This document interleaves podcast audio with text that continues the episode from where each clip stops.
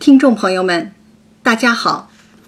今天这一讲是第七十八回回目“老学士闲征鬼画词，痴公子杜撰芙蓉蕾”。第七十八讲题目：从对峙到整合。谈到进入《红楼梦》的方式，每个人都各具特色，会非常不同。说来，自己也觉得很神奇，我是通过《易经》这座桥梁走进《红楼梦》的。这两者有联系吗？当然有。我在学习《易经》的过程中，意外的得到了蒋勋老师细说红楼讲座的全部录音，非常喜欢，便一鼓作气连听了四遍，之后又买了这套录音的文字版书籍。这也成为了日后我自己讲座时很重要的参考书。在第三十一回的文本中，湘云和丫头翠缕借物演说阴阳，尽显易经思想的精髓，一阴一阳之谓道。易经最重要的基本元素就是阴爻和阳爻，爻的画法。非常简单，阳爻就是一根直线，阴爻就是等长的一根直线，中间有个断点，分成了两两根短线啊，两根短线。三根爻组成八个单卦，八个单卦再两两相叠，形成六十四卦。每卦有六爻，总共就有三百八十四爻。整个爻卦系统代表着宇宙、自然界和人类各种纷繁复杂的现象和处境，看似变化无穷，万变不离其宗。万物的起源、发展、变化、结束，都是阴阳这二元素所造成的。特别是在这三百八十四爻中，阴爻和阳爻各半。都是一百九十二，这是非常重要的阴阳平衡规律。掌握了这种动态的平衡规律，也就不难理解《红楼梦》中有理性的宝钗，就一定有感性的黛玉；有贾府的繁华，就必然有贾府的没落。宝玉写出程式化、套路化的鬼话词，就更要写出。极深情、极感人的芙蓉蕾。细品这些回目，无不体现着阴阳平衡之道。鸿篇巨制的文本中所展现的，才是完整的人性、完整的生活，才是完整的社会、完整的世界。在表现完整性与平衡性方面，我甚至认为，《红楼梦》就是《易经》的文学版本。话说王夫人往贾母处来醒晨，见贾母高兴，情绪好，趁便回道：“宝玉屋里有个晴雯，那个丫头也大了，而且一年之间，并不离身。我常见她比别人分外淘气，也懒。前日又病倒了十几天，叫丈夫瞧，说是女儿痨，所以。”我就赶着叫他下去了，若养好了，也不用叫他进来，就赏他家人配去，啊，就赏他回家配人去了也罢了。晴雯可是贾母一手调教培养出来的丫头，王夫人擅作主张的把她撵走，事后总要禀报，征得贾母的同意。说服贾母也得要讲究策略，一是。找准时机，情绪好时才好说话；二是理由要充分，常年生病还是有传染性的肺结核，这可是当丫头的大忌。得病不假，但得了肺结核就是谎报军情了。再加上淘，又懒啊，又淘气又懒惰，年龄又大了，实在不适合再在宝玉的身边。趁早赶出去养病嫁人为宜。在那几个学戏的女孩子，我也做主放了出去。他们口里没轻没重，只会混说。况且丫头们也太多了。贾母点头道：“这倒是正理，我也正想着此事呢。”这个想法与贾母不谋而合。纵观实际表现，这些改行的唱戏的女孩啊，没有一个人能让人满意的。养闲人更不是现在的贾家能承受得了的。但晴雯那丫头，我看她甚好，怎么就这样起来？我的意思，这些丫头的模样、爽利、言谈、针线都不及她，将来只她还可以给宝玉使唤的，谁知变了？王夫人的能力和水平与贾母相比，差着几个等级。贾母长远的意图是把晴雯培养成为宝玉的妾。她看中的是晴雯在所有丫头中的四个第一：长得最漂亮，性格最爽快，口才最伶俐，针线活最棒。贾母自己就是竞争比拼出来的。他看中的晴雯，当然也是此类人。都说企业和部门的用人原则，应当是因材施用。可真实的现实多是，领导用人更深的层面，往往用的是自己的偏好。他自己是什么样的人，就喜欢什么样的人，启用什么样的人。面对与婆婆的。面对与婆婆的分歧啊，王夫人笑道：“老太太挑中的人缘不错，只是她命里没造化，所以得了这个病。俗话又说，女大十八变。有本事的人是会变的。她色色虽比人强，只是不大稳重啊，说她不大沉重。”王夫人。深知职场的潜规则，领导永远是对的。他一定要先肯定贾母没错，错在晴雯是她变了，生了重病。非但不能再照顾宝玉，反而成了累赘，要靠别人照顾他，这可是直击到了要害处。避开了晴雯的四个第一，再戳其软肋不稳重。用了三年的观察。彻底否定了晴雯，那谁合适呢？王夫人趁机推举出她用两年考察选定的袭人。她性情和顺，举止呢稳重，行事大方，心地老实，对宝玉不逢迎，管教严厉。如今已享受与妾相同的二两月银待遇，只是还未给妾的名分。一是宝玉尚小，二是怕明确了对宝玉不好管理，所以直到今日才回明老太太。在贾母的眼中，袭人从小不言不语，像个没嘴的闷葫芦，谁知却被王夫人看中，并委以重任。事到如今，县官不如县管，随他去吧。得知宝钗搬走。王夫人一直想听听原因，便命人请来宝钗。宝钗正好也想借此评出情理，也算从今日辞了，好搬东西。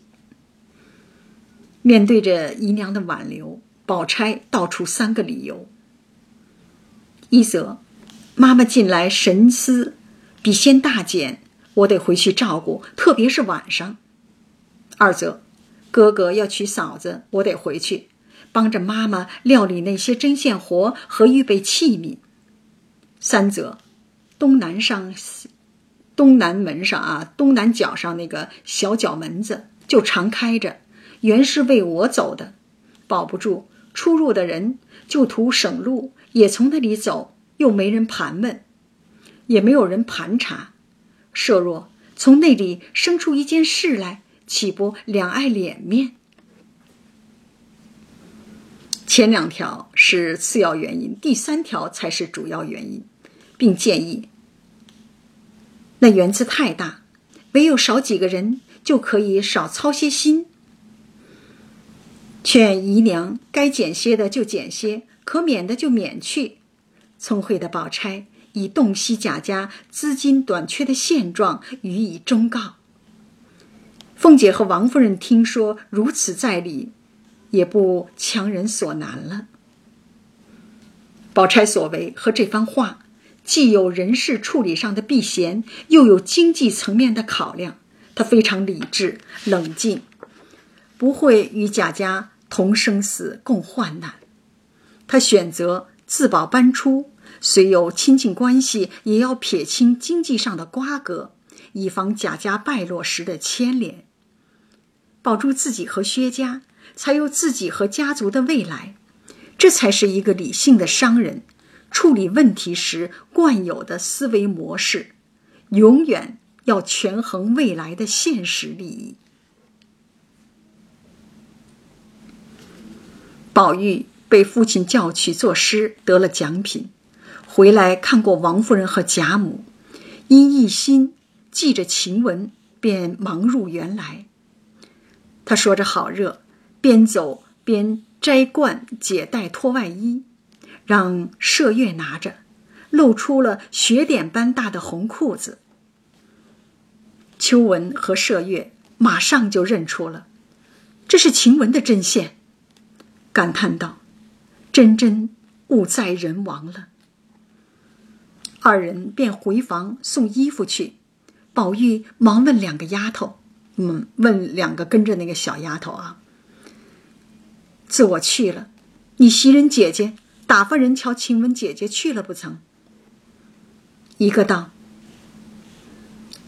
宋妈妈瞧去了，回来说晴雯姐姐直着脖子叫了一夜的娘，今日早起就闭了眼，住了口，事事不知，也出不得一声，只有倒气的份儿了。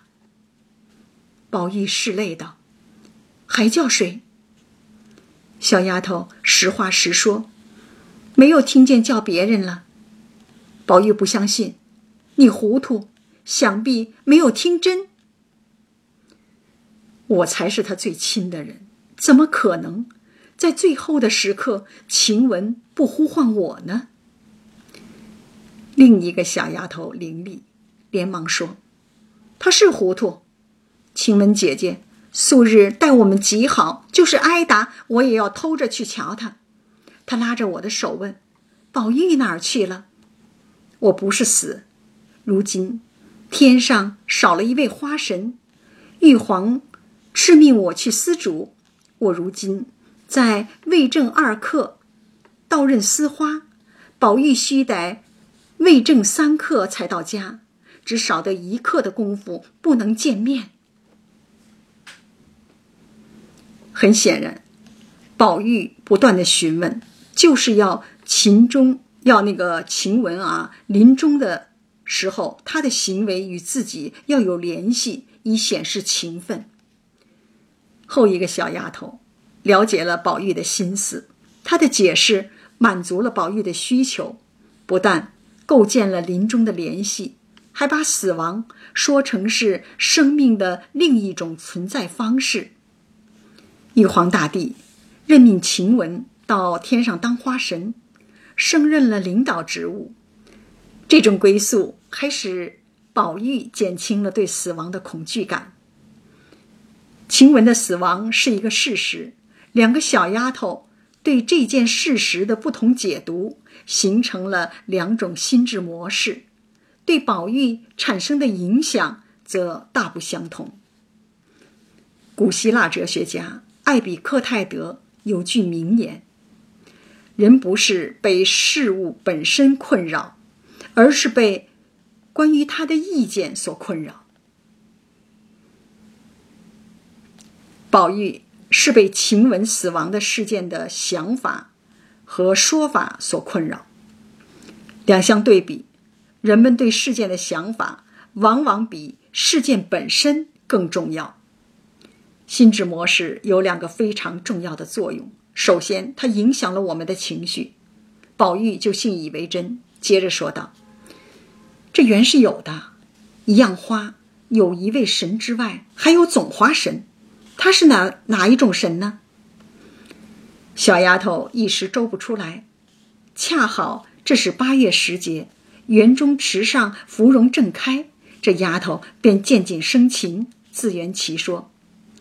晴雯道：“只可告诉宝玉一人。”他是专管芙蓉花的，宝玉听了，果然去悲而生喜。心智模式的第二个作用，引发行动。宝玉决定去秦雯灵前一拜，也算尽这五六年的情长。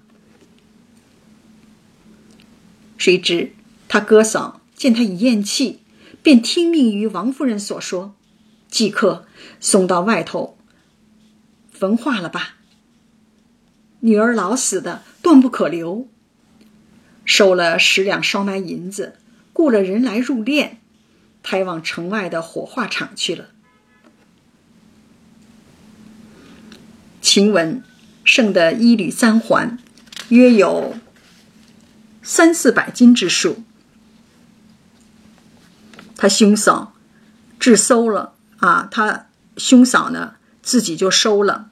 为日后之计，二人将门锁上，一同送殡去。未回，宝玉走来，扑了个空。附近园中来找黛玉，却又不在。丫头们说去宝姑娘那儿了。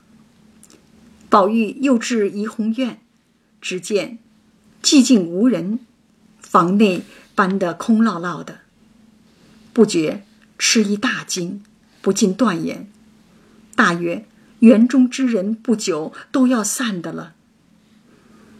再去找黛玉，仍未回来，正垂头丧气时，忽见王夫人的丫头找来说：“老爷回来了，找你呢，又得了好题目来了，快走快走。”宝玉只得跟着来至书房中。贾政正与木友们论寻秋之盛。唱千古佳谈。话说青州曾有一位恒王，喜女色，好武功，有宠姬中色冠五经的林四娘，虽超拔林四娘，统辖诸姬，日习武事，赐称鬼画将军。谁知遭农民起义军进山抢掠，恒恒王呢？就率轻骑前脚，不料两战不胜，恒王随众贼所入，啊，被众贼呢就杀了啊。城内文文武官员呢按兵不动，林四娘呢为报王恩，集聚众女将，直至贼营，与敌拼杀，终因寡不敌众，全部以身报国殉亡。倒做成了林四娘的一片忠义之志。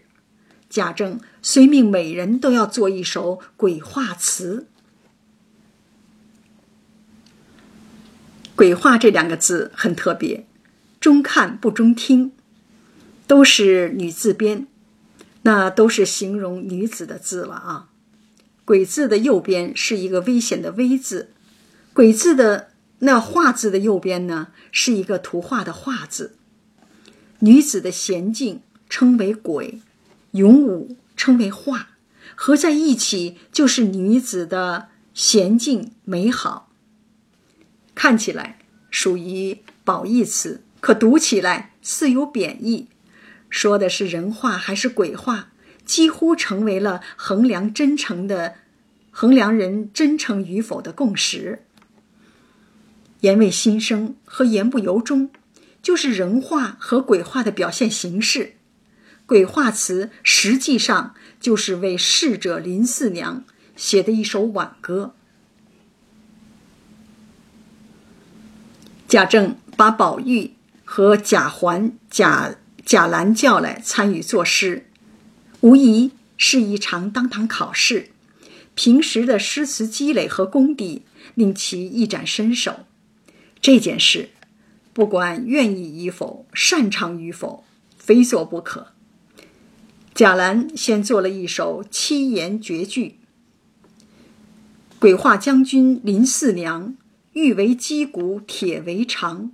捐躯自报恒王后，此日青州土异香。”众募兵大赞这个十三岁的小哥，形式有了，内容却不会让人感动。贾环做的是首五言律。红粉不知愁，将军意未休。眼提离秀木，抱恨出青州。自谓仇王德，俱能复寇仇。谁提忠义木，千古独风流。到底是大了两岁，技巧运用的更娴熟，可是情感层面带给人的感受。与贾兰的七言律异曲同工，无法打动人心，但还是得到众人更加的赞赏。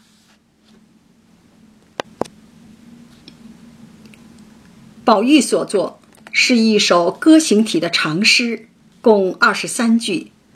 长诗多用于叙事，不过是把贾政所述的事件以诗的形式再说一次。前十三句是描写恒王、战争和众将士。我们来看看描写林四娘的后十句诗：恒王得意属谁行？鬼画将军林四娘。号令秦姬驱赵女，宴里浓桃临战场。秀安有泪，春愁重。铁甲无声夜凄凉，胜负自然难预定，誓蒙生死报前王。贼势猖獗不可敌，柳折花残时可伤。浑衣城郭家乡近，马见姻缘骨髓香。星驰时报入诗经啊。星驰时报入京师，谁家儿女不伤悲？天子惊慌失，天子惊慌恨失守。此时文武皆垂首。何事文武立朝纲？不及闺中林四娘。我为四娘长叹息，歌成余意上傍皇。看得出来，宝玉的诗词功力皆在贾环、贾兰之上，事件描述清晰完整，平仄押韵规范。毕竟，故事由贾政转述而来，缺乏自己的真实感受，泛泛而谈，没有细节，也很难吸引人。再看那些木友们，照样大赞不止。其实，不管诗做成什么样，这些木友们都会。叫好夸赞，叫他们来就是为了唱赞歌喝彩。你要是横挑鼻子竖挑眼，以后没有人叫你来。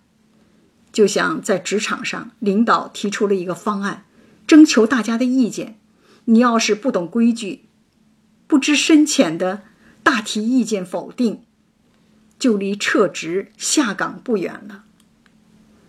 没有哪个领导。愿意养着手下一帮刺儿头与自己对着干的，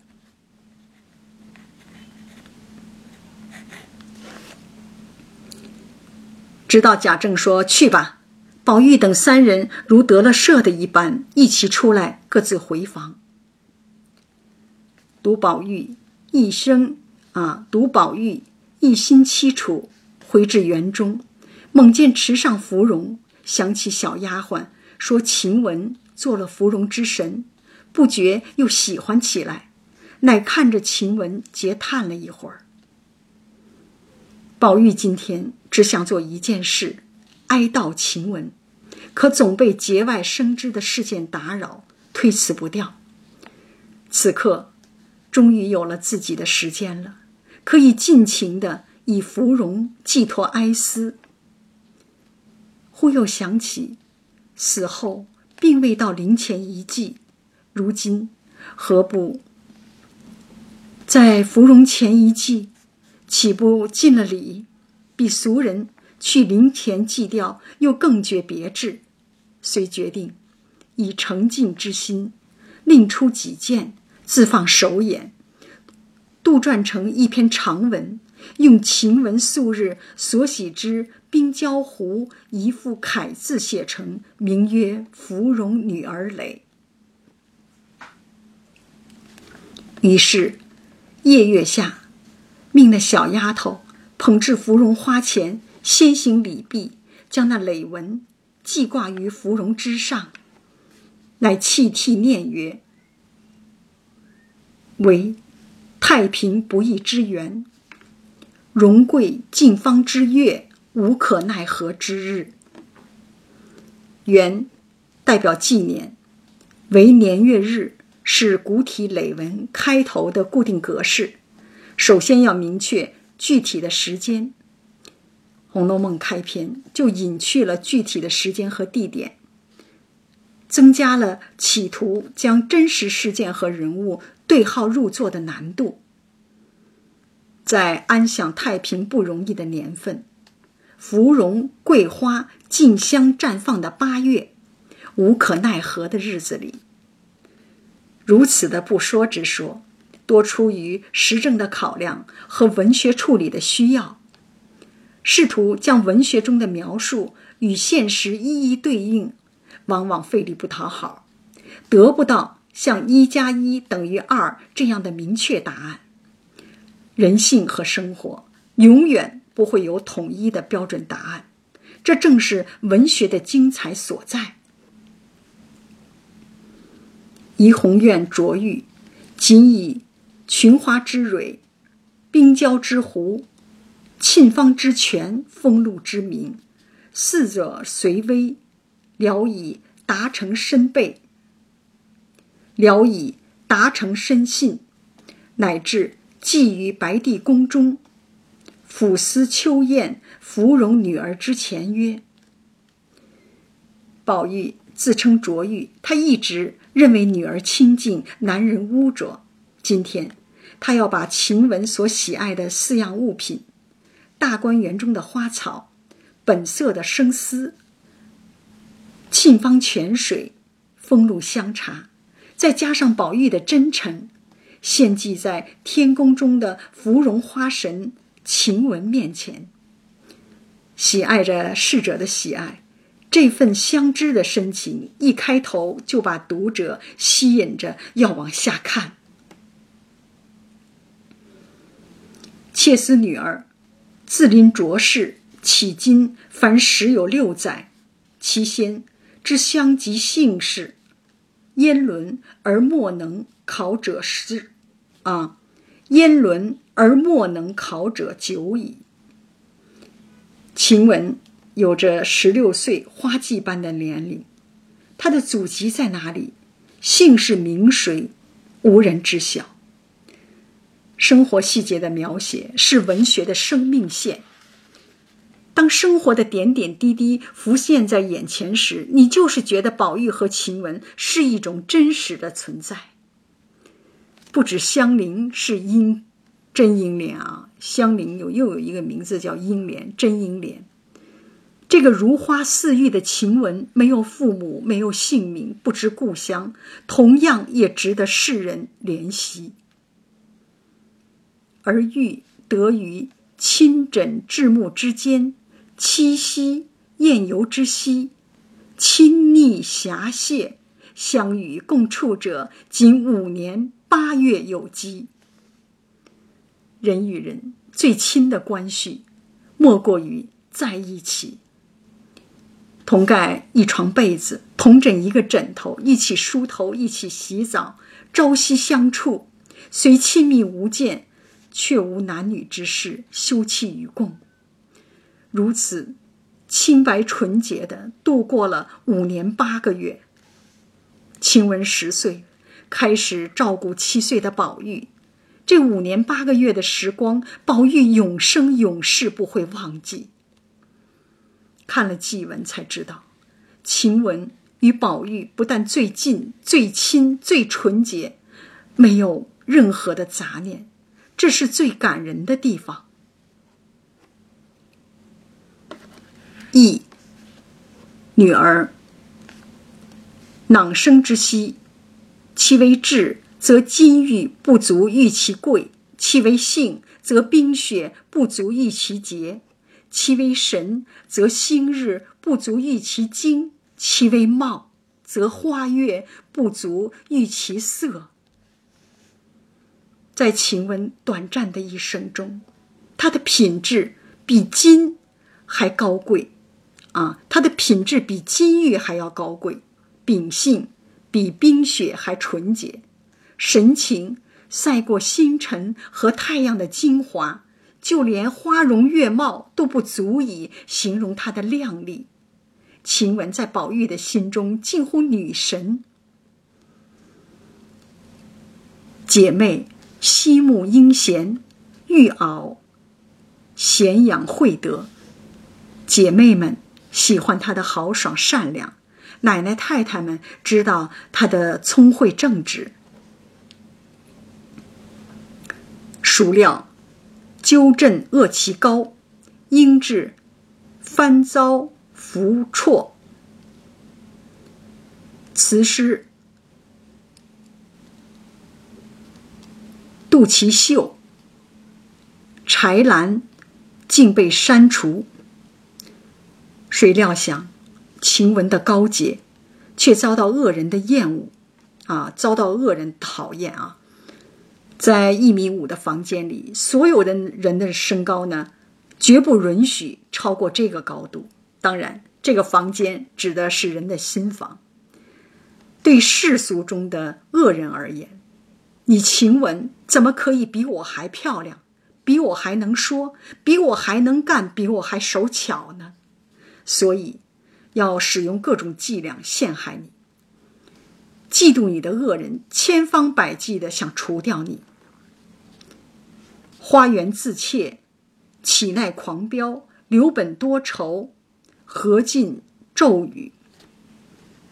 娇嫩的花朵怎禁飓风的狂飙？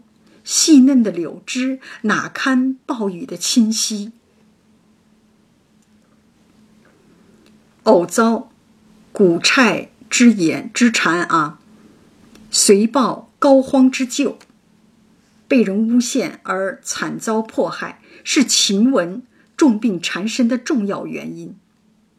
故而，阴唇红褪，孕吐呻吟，杏脸香枯，色沉罕汗。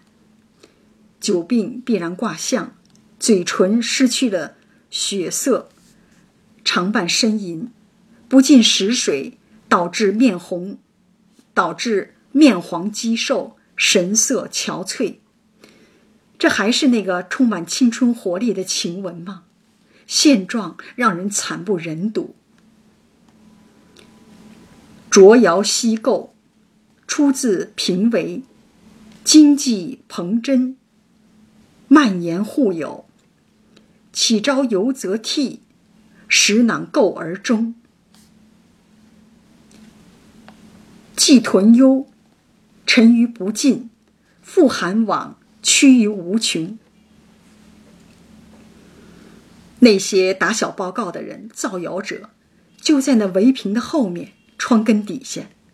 你周围经济丛生，陷阱密布，环境险恶，最终还是被造谣惑众者伤害了。含冤忍辱，受屈而死亡。埋伏在你身边的这些恶人、造谣者，就是罪魁祸首。高标见疾，归为恨比长沙，直列遭危，金国惨于鱼也。在这里，借汉代的高官贾谊受屈遭贬，比喻晴雯的阴污被逐。晴雯同大禹的父亲鲧一样正直刚烈，结局都是惨遭杀身之祸。拿去世俗给定的位阶和标签后，晴雯以与那个贾谊和鲧是同样的人，强调人的同质性，才是人世间真正的人权平等。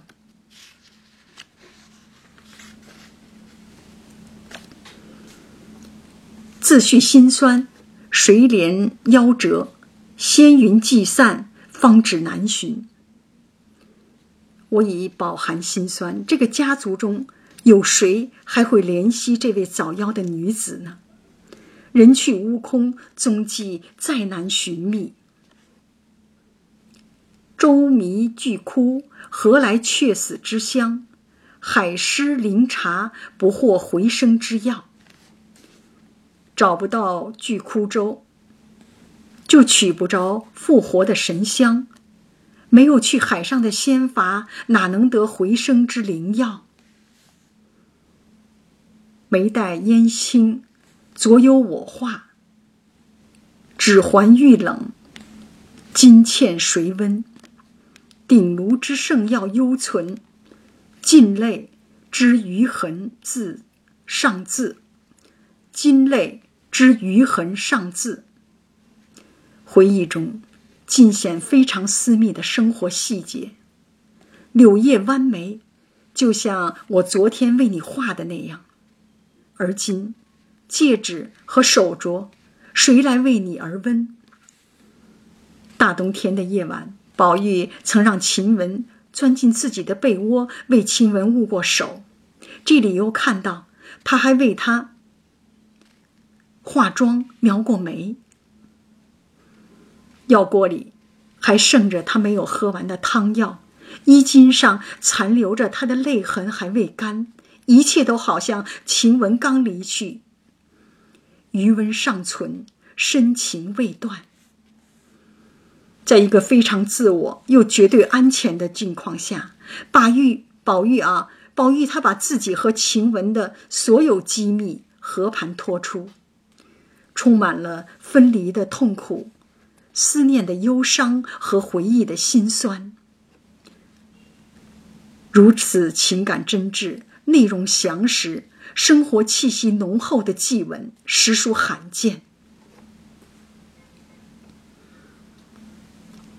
静分鸾别，愁开麝月之帘；书画龙飞，哀折弹云之齿。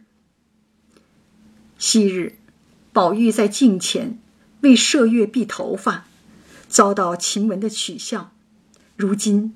晴雯已去，旧物依存，睹物思人，不忍再打开这个化妆盒，拿起这把梳子。北京，电于草莽，石翠恶于尘埃。晴雯是被人生拉硬拽而去，身下留下一片狼藉。他的身后啊，留下了他用的这些东西。镂空之阙，图悬七夕之针；带断鸳鸯，谁续五丝之缕？晴雯走后，七夕之针再无人穿，五色丝丝线再无人续。每个人在这世上都是独一无二，无可替代。况乃。今天暑节，白帝思时，孤亲有梦，空室无人。斯人登仙白帝，徒留自己独享孤枕空屋。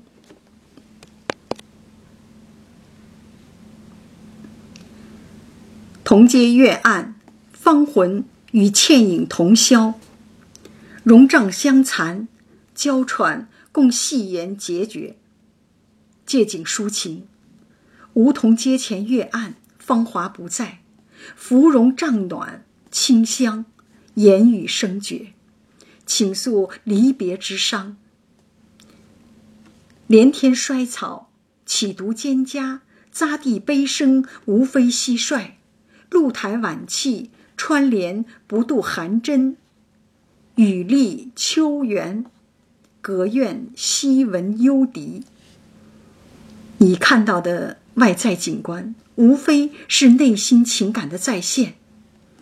对晴雯的无限思念，更是把深秋的景物涂抹上重重的哀伤、悲痛、凄凉、怨怼的色彩。方民未泯，檐前鹦鹉悠呼，雁至江王槛外，海棠欲老。人虽远去。檐下的那个鹦鹉啊，依旧呼唤着晴雯的芳名。动物如此，更何更何况人了？屋外海棠死了半边，预示了晴雯的死亡。人物感应，宝玉早已察觉。捉迷屏后，莲瓣无声；豆草庭前，兰芽网带。昨日童曲再现。在围屏后捉迷藏，脚步轻的几乎听不见；在院中的台阶上拔根豆草，却怠慢了那些花花朵朵。抛残绣线，银间彩缕谁裁？折断冰丝，金斗玉香未熨。绣线久滞，谁来裁剪衣衫？丝裙起皱。今已无人熨平。昨承严命，既驱车而远涉芳华方圆啊，远涉方圆。今犯慈威，负气障而拒抛孤旧。人生有太多的不如意，本想与你来诀别。却受制于父母的严命慈威而行别处。当我含泪拄杖而来，不料你的灵柩早已被人草率处置。文集，会官被险，残尾共血之盟，实果成灾，愧待同辉之窍。听说你简陋的棺材。已被火化，咱俩曾经共血同辉的盟约也随同成为了灰烬，我为此而感到愧疚。而乃西风古寺，烟至青林，落日荒丘，零星白骨，秋雨飒飒，蓬埃萧萧，格物旷。以题无，啊，格物旷以题圆。绕烟城而泣鬼。这里描述的是坟地里的荒凉、萧瑟、悲泣，一派鬼魅阴森的景象。自为红绡帐里公子多情，始信黄土陇中女儿命薄。这一句是累文中的点睛之笔啊，累文中。最重要的一句，堪称金句。自己以为这个身子躺在红绡帐子里的那个公子呢，太多情，共血同辉，就像是彼此昨天发出的誓言，余音犹在。如今，那个与自己相知相伴了五年八个月的女孩，却躺在黄土垄中，十六岁的花季，香消玉坠。公子与女儿就此天上地下阴阳两隔。